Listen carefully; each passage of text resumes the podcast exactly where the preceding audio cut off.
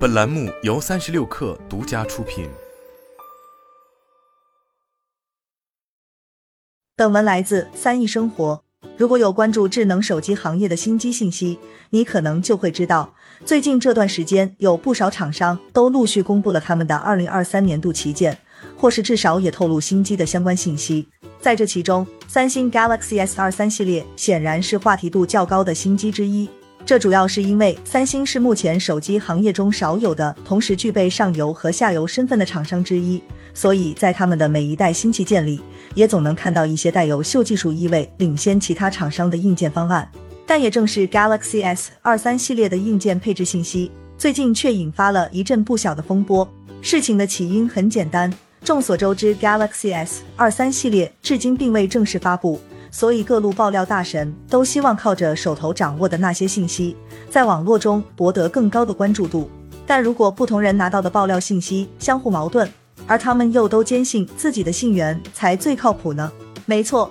最近几天有好几位不同的爆料者，由于手头掌握的 Galaxy S 二三系列配置信息对不上号，从而引发了一些争论。简单来说，此次争论的焦点主要是 Galaxy S 二三系列的存储组合配置。而他们的说法则至少包含了三种不同的版本。版本 A 声称，Galaxy S 二三将提供八加一百二十八 GB 起步的存储配置，并提供可选的八加两百五十六 GB 版本。而 Galaxy S 二三加与 Galaxy S 二三 U 则都是八加两百五十六 GB 起步，其中 Galaxy S 二三 U 还可能会提供十二加一 TB 的官网定制款式。版本 B 则认为，Galaxy S 二三与 Galaxy S 二三加都只会有八加两百五十六 GB 这一中存储组合，而 Galaxy S 二三 U 则具备八加两百五十六 GB、十二加五百一十二 GB 和十二加一 TB 三种配置可选。版本 C 则认为，Galaxy S 二三和 Galaxy S 二三加都会从八加两百五十六 GB 起步，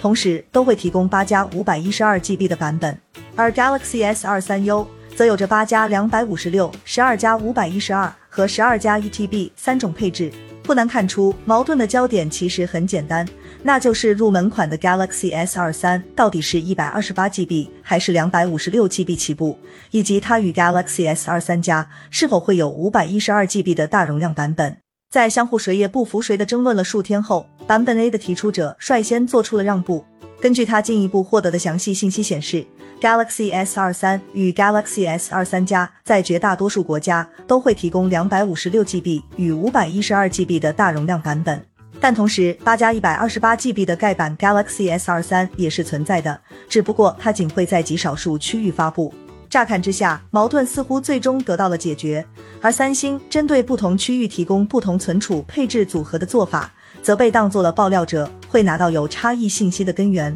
然而这样一来，一个很现实的问题也就随之浮现了，那就是为什么三星会在二零二三年的新旗舰上提供八加一百二十八 GB 这样的小容量版本，又为什么要刻意将这个版本限制在仅于极少数区域推出呢？很显然，在最低配机型上提供更小容量的版本，可以进一步降低成本，从而带来更低的门槛价格。这是因为官方在宣传产品的时候，可以只讲仅叉叉叉叉缘起，所以更低的门槛价格就会直接带来更吸引眼球的宣传效果。但与此同时，三星方面显然也明白，除了极少数区域外，对于绝大多数用户来说，一百二十八 GB 的手机如今显然是不够用的，所以他们并不敢将这个方式推而广之，而是限制在了极少数地区。小容量版本采用的是性能更低的老款闪存，此前已经有机型出现过这种情况。而且更进一步来说，大家要知道，对于如今的闪存技术来说，由于新款闪存往往具备更高的堆叠层数，